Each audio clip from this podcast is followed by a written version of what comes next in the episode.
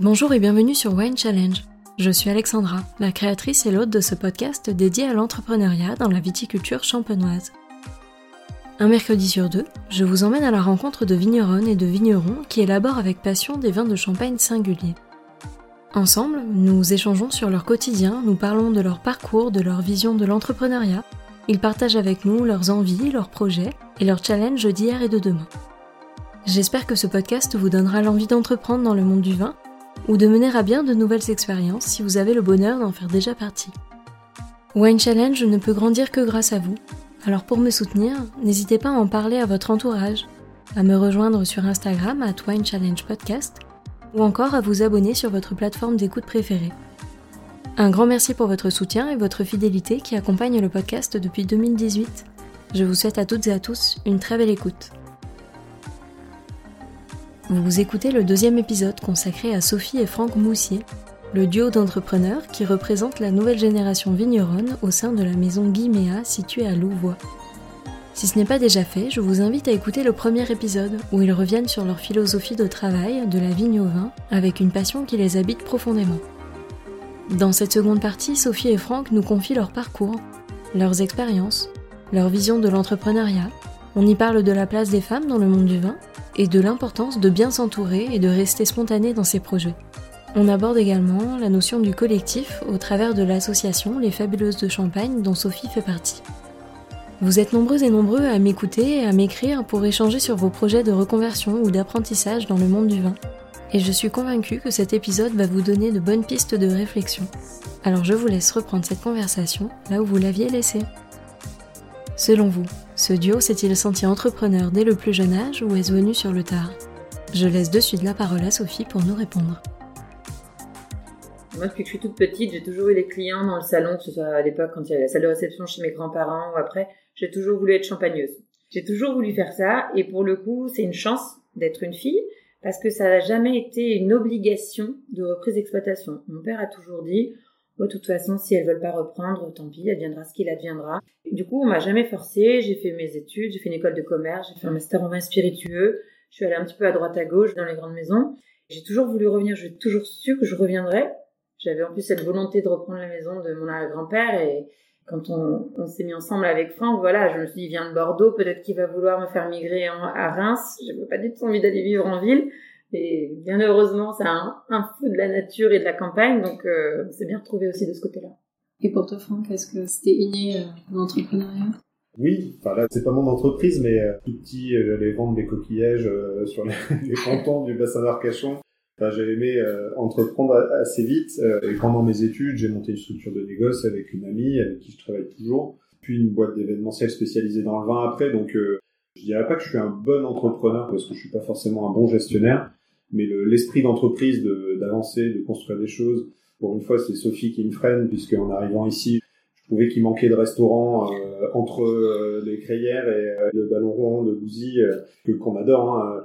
Il manquait d'une offre touriste lambda, avec un point de vue, il y a des paysages de dingue et, et très peu d'endroits où boire un coup et en profiter. Donc je me disais, punaise, mais il faut quelque chose. C'est le côté d'arriver dans un nouvel endroit aussi, c'est stimulant. Et puis après, c'est vrai qu'on a déjà pas mal de choses en route, et puis trois jeunes enfants, donc euh, les projets, euh, on en a plein. J'ai traîné certains pour mener à bien le principal qui est la maison mère. Et quelle est la définition que tu pourrais faire, toi, de l'entrepreneuriat? L'entrepreneuriat, c'est des idées avec euh, un outil principal la gestion du risque, puis bien se faire entourer. Quoi. Enfin, faut pas hésiter. Moi, dans mon cas, comme je disais, je suis pas vraiment gestionnaire, administratif, comptable, etc bah, ne pas hésiter à investir quelque part dans un bon comptable euh, ou expert comptable, euh, enfin pour le graphiste, euh, pas hésiter parfois à se faire aider euh, par les bonnes personnes.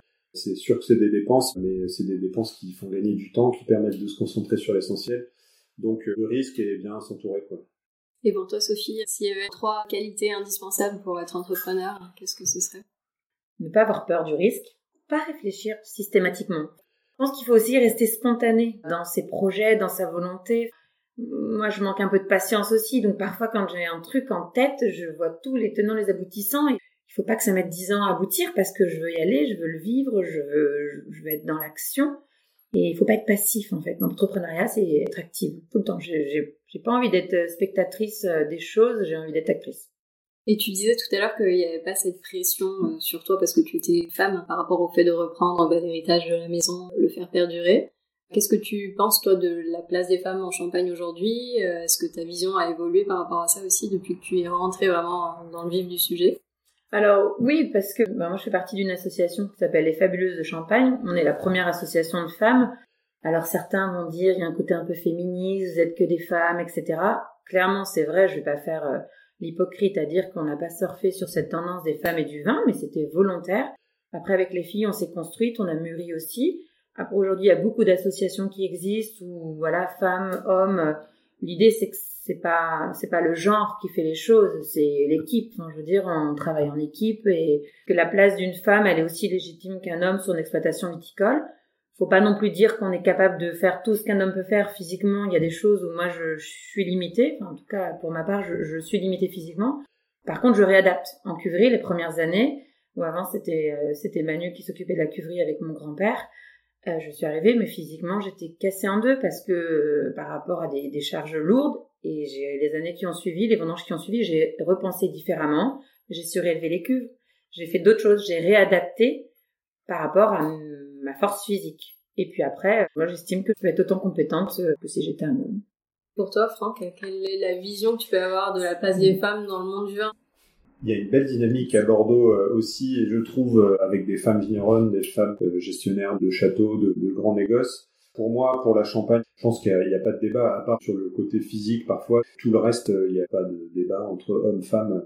Nous, c'est vrai qu'on a un modèle particulier où Sophie fait le vin et moi plutôt le commerce, mais ce qui fonctionne, c'est l'équipe en fait, hein, que ce soit entre nous deux en termes de dégustation, de compétences, ou avec Rémi qui, qui, gère le vignoble, avec qui on échange beaucoup aussi voilà, c'est le, tout qui fait que ça fonctionne. Je pense que s'il y avait que Sophie, que Rémi ou que moi, ça fonctionnerait pas. Mais là, il y a plus ta maman qui est, avec qui on est assez complémentaires. C'est un tout en fait. Hein. C'est vraiment une, équipe. Et Sophie, est-ce que tu as déjà été confrontée à des réflexions pas forcément toujours bienvenues Oui, j'ai une anecdote comme ça qui me revient parce que justement j'étais avec les fabuleuses, on était sur une péniche à Paris, on faisait une dégustation, c'était au début de notre assaut, on était très enjoués, etc. Et un groupe de monsieur qui sont venus nous voir, et puis les messieurs c'était oh bah, de toute façon c'est pas vous qui faites le vin.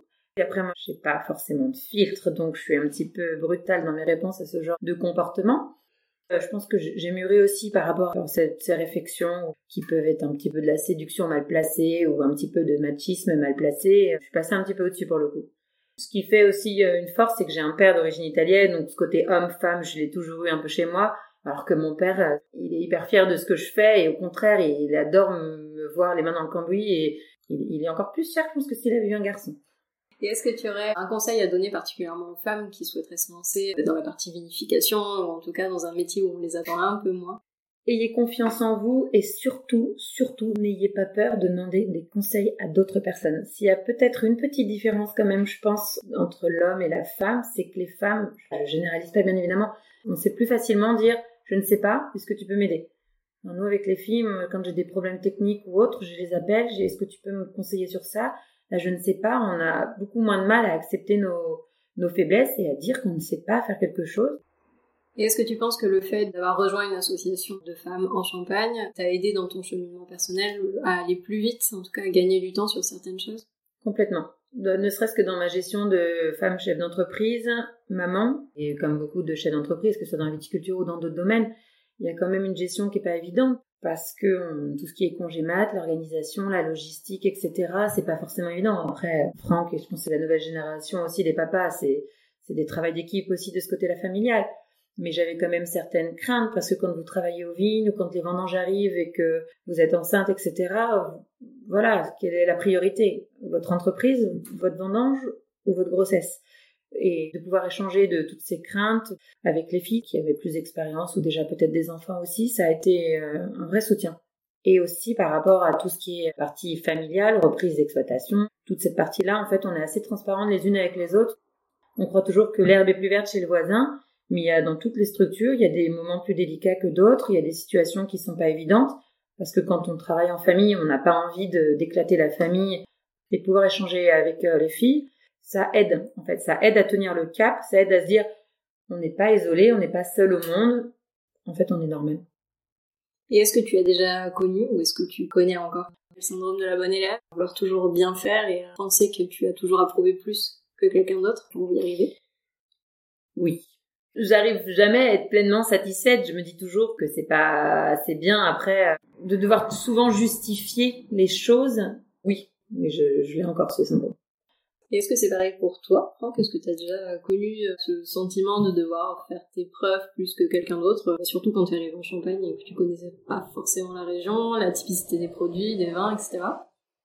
Faire mes preuves, euh, non, parce que ça m'est vraiment égal ce que peuvent penser les autres. C'est pas du tout ce qui me fait avancer. Ce qui me fait avancer, c'est de, de, construire des choses, de voir que les réflexions qu'on a ensemble sur une, une, boîte qui a cinq générations de passé, bah, ça avance dans le positif. Euh, là, on vit une période très particulière. On a réussi à la passer avec euh, plutôt pas mal de succès grâce aux choses qu'on a entrepris et puis au socle de clientèle particulier existant aussi. Enfin, c'est vraiment un équilibre mais devoir faire mes preuves, non, mais par contre d'apprendre, oui, tout le temps, quoi.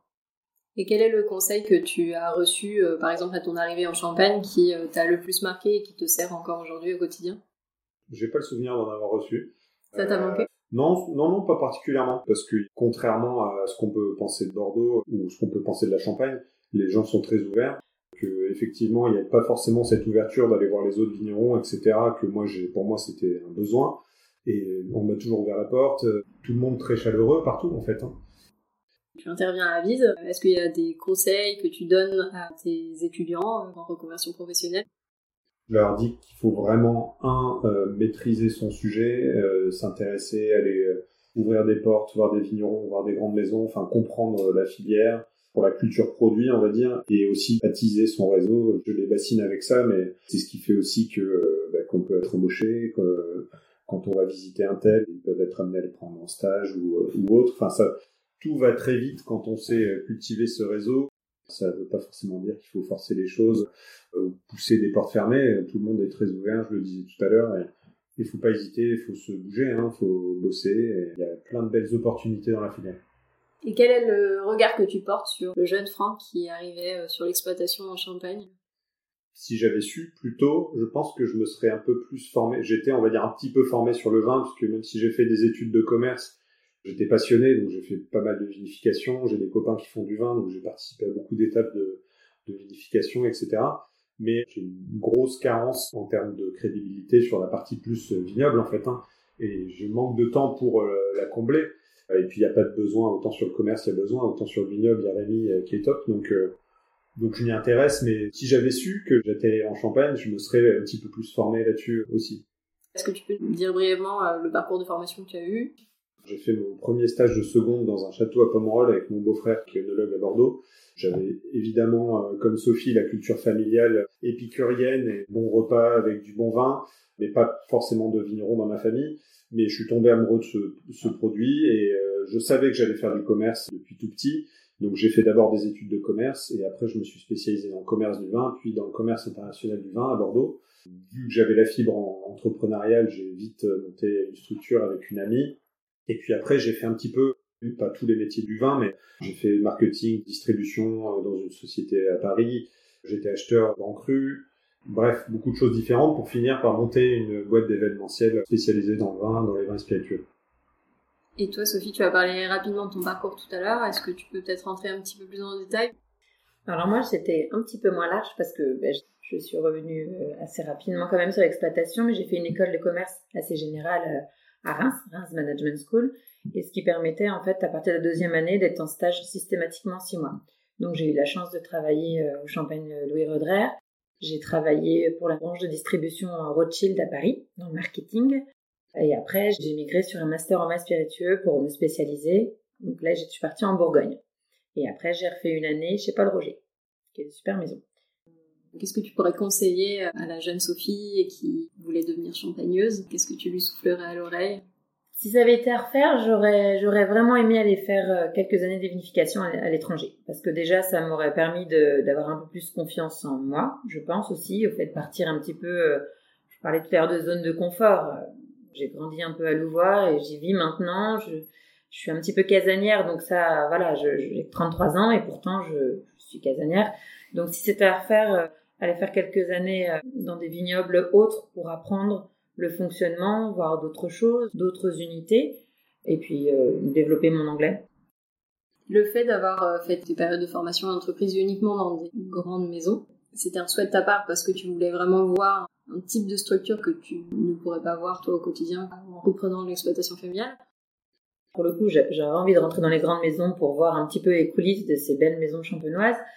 Et j'avais envie de comprendre un petit peu le fonctionnement à différentes étapes. Sur Rodrer, j'étais dans la partie plus logistique et distribution. Donc ça m'a permis un petit peu de voir le fonctionnement à la grande échelle. Mais ça m'a appris pas mal de choses pour ma reprise après.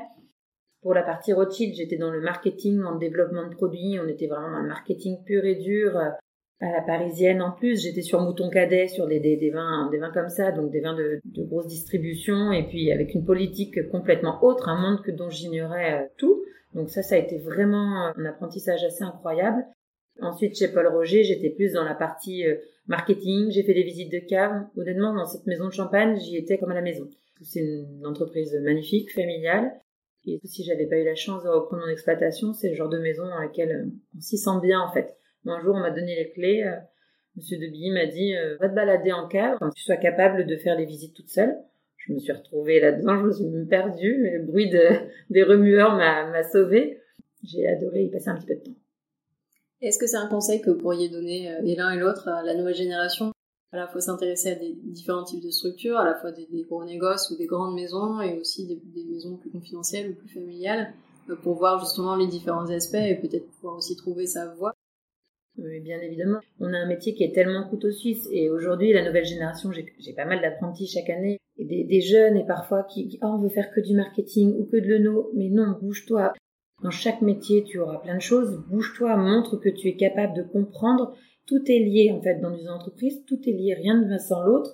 Et si tu comprends pas le vin, tu sauras pas le vendre. Donc euh, si, il faut se bouger. Et je pense que cette nouvelle génération doit encore plus se bouger parce qu'il y a une certaine forme de nonchalance qu'on peut retrouver sur pas mal de jeunes, pas tout le monde, mais c'est peut-être parce qu'ils sont plus motivés ou qu'ils ont perdu un petit peu foi en, en travail. Mais travailler, c'est bien. Enfin, travailler, ça rend heureux. Honnêtement, c'est c'est hyper stimulant de rentrer chez soi et de se dire aujourd'hui j'ai fait ça, ça, ça, et demain je vais faire ça, ça, ça. Enfin, moi je fonctionne à la to-do list et j'adore avoir ma to-do list complètement chargée parce que je me dis c'est génial, demain je ne vais pas m'ennuyer, je vais pas avoir euh, le temps de dire mince qu'est-ce que je fais? Bougez-vous quoi. Et comment tu es arrivé à te dire que c'était finalement la vinification qui te correspondait le plus? Mais ça, j'ai toujours aimé. J'ai toujours fait avec mon grand-père. On parle pas beaucoup de mon père euh, depuis qu'on a commencé l'interview, mais papa a une grosse place aussi. Enfin, j'ai des hommes avec de fortes personnalités quand même autour de moi qui ont peut-être forgé aussi mon caractère, mais j'ai toujours aimé ça. Tu connais, mais l'odeur que tu peux avoir dans une cuverie en pleine vendange, la fermentation, enfin, tu fermes les yeux, moi je l'ai euh, dans les narines et j'adore, ça me passionne. Je changerai de métier pour rien. Et comment tu t'es formé justement à la vinification? En goûtant. non, mais sur le terrain. Pour le coup, euh, bah, j'ai toujours été un petit peu sur l'exploitation dans les pattes de mon grand-père, de mes parents. J'ai toujours été hyper curieuse et j'ai pas une famille qui dit euh, on goûte pas avant l'âge de 18 ans. Enfin, moi j'ai trois petits, quand ils arrivent ici, je veux les faire sentir les barriques, goûter, être capable de différencier les cépages. Je pense pas qu'on en fera des alcooliques. Au contraire, on les apprend à, bien goûter, à apprécier et à respecter euh, notre produit en fait. Et justement, en parlant de dégustation, avant de conclure cet entretien, j'aimerais bien savoir euh, chacun quelle est votre plus belle expérience de dégustation?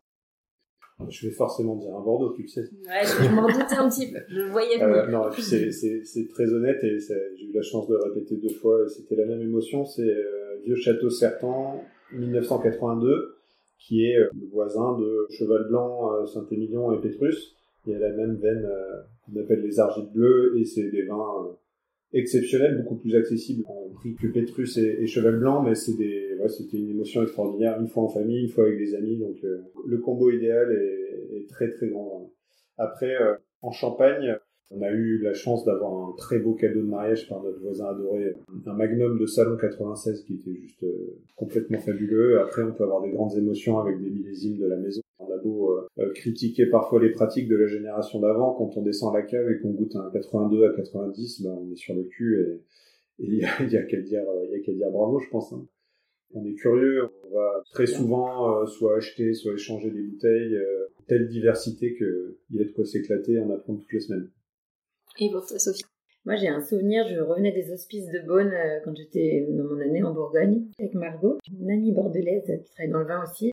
Et en revenant des hospices, on ne voulait pas terminer la journée, donc on s'est retrouvé chez un petit caviste et on a bu un domaine La Justice 2009. Enfin, c'était euh, incroyable. Je pense qu'on venait de vivre une journée extraordinaire aux hospices de Beaune. Et on s'est retrouvés toutes les deux en papotant avec ce Bourgogne euh, somptueux. Toi, Franck, quel est ton premier champagne que tu as dégusté, le premier souvenir que tu gardes d'un champagne? Je crois que mon premier vrai coup de cœur champagne, ça a été avec la maison Bollinger, avec une grande année 2002. Avant ça, je voyais pas le champagne comme, on va dire, aussi intéressant que le vin. Après, j'ai compris la richesse d'un champagne, l'expression d'un terroir, d'un cépage. J'ai compris que le champagne avait autant d'intérêt que le vin, si ce n'est plus, parce que c'est encore plus compliqué, je trouve, à déguster, à décrypter entre les vins clairs, les bulles, les différents cépages de vieillissement. Enfin, c'est vraiment un, puits euh, d'une richesse infinie, quoi. Et ultime question à chacun de vous, quel est le vigneron ou la vigneronne que vous rêveriez de rencontrer et avec qui vous aimeriez trinquer? Il s'appelle Thibaut Bourguignon. On se régale à chaque fois qu'on en boit. C'est un vin d'Anjou et c'est fantastique. C'est fantastique. On parlé de Pétrus tout à l'heure, il y a Monsieur Berwet, père, euh, qui est quand même un, monument avec qui j'ai jamais eu la chance de discuter. Je connais son fils un petit peu, euh, qui a bien repris le flambeau, mais c'est un, monument. Après, dans les autres appellations, il y a des pionniers un petit peu de la viticulture durable, on va dire, qui ont pris un pli qui n'existait pas avant les autres et qui sont au final des locomotives, euh, comme Anselme ici, ou un Eric Rodez, Eric de Souza, euh, Egli qu'on connaît pas du tout. Pour le coup, aujourd'hui, je pense qu'il y a peut-être 100 ou 200 vignerons dans notre état d'esprit, on va dire, de notre génération, qui ont bien repris le flambeau, mais 10 ou 20 ans avant, ils étaient 5, euh, 10, et bravo eux.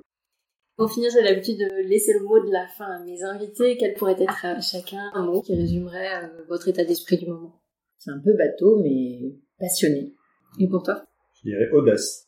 Je vous souhaite de continuer à être passionné et audacieux. Je vous souhaite bonne continuation et merci de votre accueil. Merci beaucoup. Merci à toi Alexandra, merci d'être venue nous voir et puis continue ce que tu fais, c'est top. Avec plaisir, à bientôt. Merci. Merci à toutes et à tous d'avoir écouté cet épisode. J'espère vraiment qu'il vous a plu et qu'il vous a donné envie d'en savoir plus sur l'invité du jour. Vous pouvez retrouver dès maintenant toutes les références et les informations sur cet épisode sur le site wine-challenge.com mais également sur le compte Instagram du podcast at Wine Challenge Podcast. Je vous donne rendez-vous dans 15 jours pour découvrir une nouvelle conversation. D'ici là, je compte sur vous pour partager vos épisodes préférés auprès de tous les amoureux du vin. Merci à toutes et à tous et à très vite.